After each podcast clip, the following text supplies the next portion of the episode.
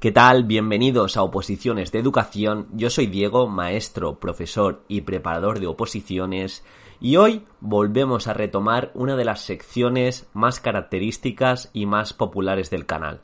Es cierto que es la única, pero bueno, ahí no me meto. Y es aprendiendo de los errores de los demás. Recordad, es una sección en la que nos centramos en errores que han cometido otros opositores y de esta manera no cometerlos nosotros mismos. Estoy seguro que si tomáis nota, si todos los errores que hemos tratado como procrastinación, programación, falta de equilibrio, falta de autorresponsabilidad, no los cometemos, vamos a llegar muy lejos en las oposiciones. Dicho esto, hoy nos vamos a centrar en la importancia del diálogo interior. El error en concreto sería el hablarse mal y el limitarse antes de hora. Y es que hay una altísima correlación entre estos opositores y opositoras que se limitan con frases que se dicen a ellos mismos y generalmente luego la comparten con su círculo frente a resultados bastante negativos en el examen. Seguro que conocéis al típico opositor que desde el principio se queja, desde el principio dice que él no va a poder porque él es así y no está capacitado para estudiar tantas horas, él se expresa muy mal en público y no puede, claro, son una serie de pensamientos que bien no te van a hacer. Y estoy seguro que si hacemos una entrevista a estos opositores que en otras oposiciones se han hablado mal, eh, no se han querido lo suficiente y luego han opositado, pues muchos han obtenido resultados negativos y no saben que ha sido responsabilidad suya dentro de un contexto que es injusto, un contexto que en ocasiones es muy complicado y no puedes eh, controlar pero es que os estoy diciendo un error que se puede controlar, que limita enormemente, para mí sería de los más cruciales en una oposición, y espero que vosotros no lo cometáis.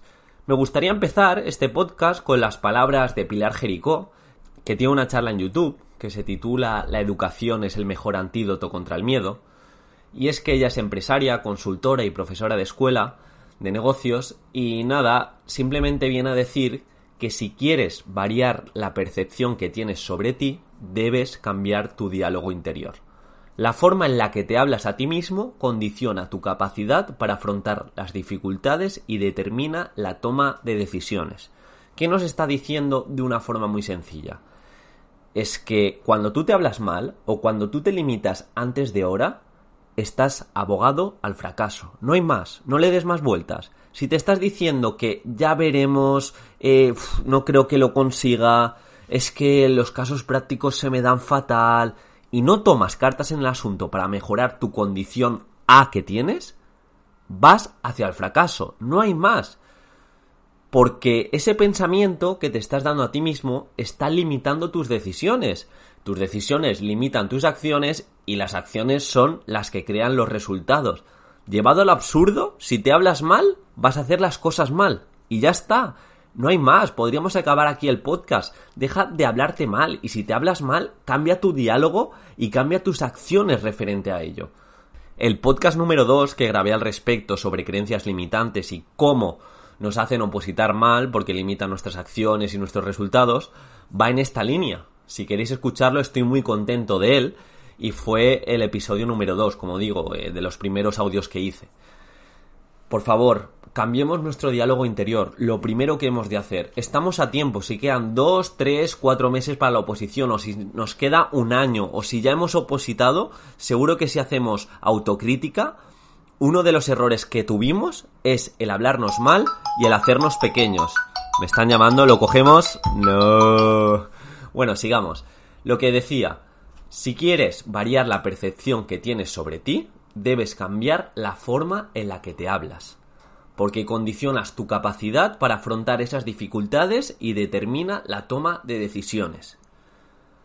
Aquí sí que se cumple la máxima de repetirse una mentira 100 veces se convierte en verdad. En la vida real, aunque los medios de comunicación muchas veces nos controlen y repitan en ocasiones medias verdades, mentiras muchas muchas veces, eh, de manera crítica no suelen ser verdad.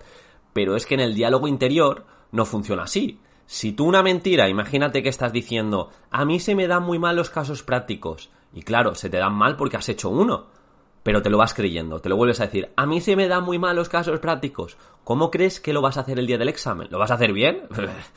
bueno, si, si tiras un dado y te sale de canto, es posible que lo hagas bien, pero generalmente lo vas a hacer mal. Porque, como digo, en el diálogo interior, repetirse una mentira 100 veces la convierte en verdad. Y si tú haces mal los casos prácticos, igual necesitas decirte, de momento los hago mal, pero es que me falta trabajo. Yo creo que con práctica, no, estoy seguro que con práctica voy a mejorar mis casos prácticos. Y entonces vas cambiando el diálogo interior. Estoy mejorando mis casos prácticos. Semana a semana me encuentro más preparado para abordar la parte práctica. ¿Cómo cambia la película, eh? ¿Cómo cambia la película? Una afirmación positiva requiere de acción y por eso es más complicado hacérsela y una afirmación negativa requiere de nada, de quejarse, de decir que eres pequeñito, que tienes cifosis, te haces así pequeñito, no tienes ideas, ay, que no hago nada, ay, qué mal opositor soy, pero es que no hago nada para mejorarlo. Hombre, de verdad, ya somos mayores, ya tenemos capacidad crítica para exigirnos y para ver nuestro máximo potencial, y eso pasa por hablarse bien. Vamos a encontrar el equilibrio, también os digo. Eh, Siempre cuento este ejemplo. Eh, compañero de oposiciones que decía a viva voz, voy a sacar plaza, voy a sacar plaza, estoy seguro que voy a sacar plaza, llevo muy bien el temario. Y claro, eh, lo mirabas y decías, madre mía, qué confianza tiene este chaval. Mm, incluso te engañaba. Eh, te engañaba y pensabas que iba a sacar plaza. Claro, él tenía mucha confianza, pero no tenía muy buena perspectiva. Trabajaba mal el tema, simplemente lo que le daban en la academia intentaba vomitarlo el día del examen y vomitar es igual a suspender muchas, muchas de las ocasiones. Y hay que encontrar ese equilibrio entre hablarse bien, no ser prepotente, y ser humilde en el trabajo. Es decir, siempre puedes trabajar más, siempre puedes mejorar más y el inconformismo te va a llevar más lejos. Pero todo parte de hablarte bien, mejorar, actuar en consonancia y como bien dice Carolina Marín, referente del badminton, puedo porque pienso que puedo. Y es que es así. Si tú piensas que no puedes, tranquilo, estás cogiendo los tickets para el tren de no poder e ir a otra región que no te toca. Pero sin embargo, si piensas que puedes, si visualizas con una sonrisa que lo vas a conseguir, que estás mejorando semana a semana, que el día del examen vas a tener confianza en tus propuestas, sabes lo que tienes que hacer, has planificado, te has evaluado, has reflexionado, has mejorado tu ejecución mes a mes, eres imparable. Esto es como todo. Hablarse bien requiere de decisiones difíciles y entonces meterse en un fregado de hacer acciones para mejorar y esto a la larga te va a hacer la vida más fácil porque vas a encontrar tus objetivos. Pero viceversa, si te hablas mal, requiere decisiones fáciles, que es no actuar, hacer acciones fáciles, que es no hacer nada, simplemente quejarte y hacer lo mínimo. Pero ¿qué ocurre? Que tendrás una vida difícil, porque siempre estarás intentando conseguir tus objetivos, te frustrarás y bueno, a largo plazo es una caca de vaca, de bitemoji. Y es que aquí mucha gente que ha pasado una mala etapa, mm, la ha dejado su pareja, lo ha pasado mal por algún familiar o por algún fracaso en el que se había esforzado, siempre suele decir que necesita un tiempo para mm, quererse a sí mismo, para reencontrarse, y eso lo dice, dice, yo ahora necesito quererme a mí mismo, y eso está genial, pero es que no todo comienza con decir a la gente que te vas a querer a ti mismo, comienza con el diálogo interior que vas a tener contigo mismo. Eh, analizo una situación, qué ha pasado, qué beneficios, qué contras tiene, e inmediatamente tomo acción de hablarme bien, porque pienso, a ver, ¿quién es mi mejor amigo? Esa persona que siempre va a estar ahí, esa persona que me da unas chapas increíbles, soy yo, soy yo mismo, eh, soy esa misma persona, esa vocecita de Pepito Grillo que tengo, eh, soy yo mismo, me tengo que cuidar para llegar lejos a nivel físico, a nivel cognitivo. Eh, vamos a decirnos cosas positivas y vamos a actuar para llegar a ese yo que queremos ser. Esto no es pseudociencia o ayuda personal de esta barata autoayuda de libro. No, no. Esto es ciencia, esto es uno más uno son dos. Háblate mal, limítate, vete al fracaso. Háblate bien, actúa en consonancia para mejorarte, acércate más al éxito.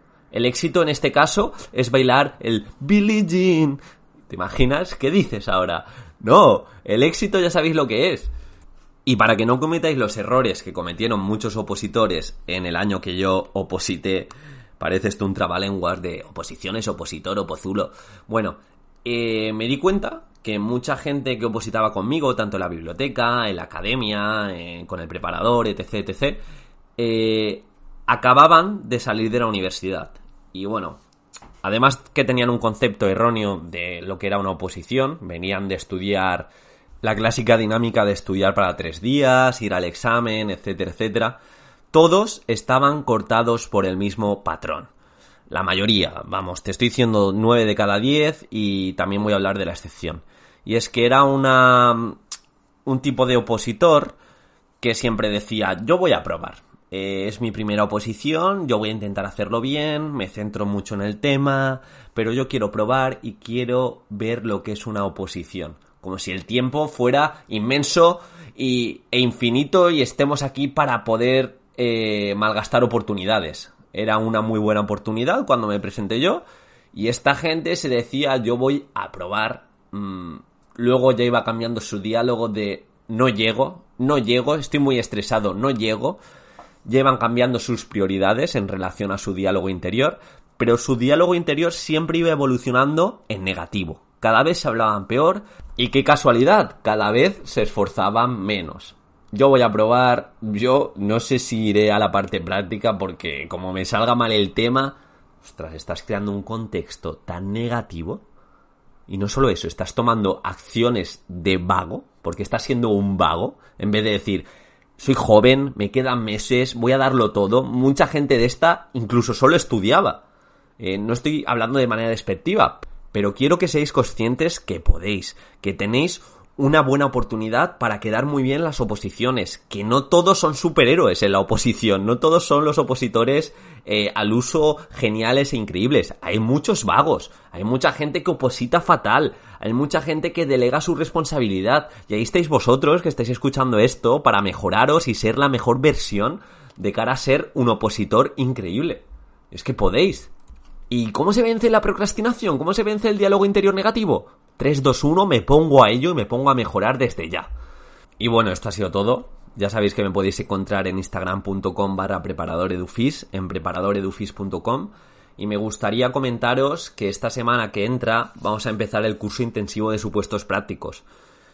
Bueno, más bien lo voy a empezar. Si necesitáis cualquier tipo de ayuda en la estructura del supuesto para tener más propuestas en los distintos bloques temáticos, reflexionar acerca de la innovación que nos demanda el tribunal y llevarlo a cabo en el caso práctico, bueno, todo eso, tengo distintos documentos, vamos a trabajarlos, si os interesa, ya sabéis, me podéis encontrar donde he dicho y el correo y el teléfono está en preparadoredufis.com. Un saludo.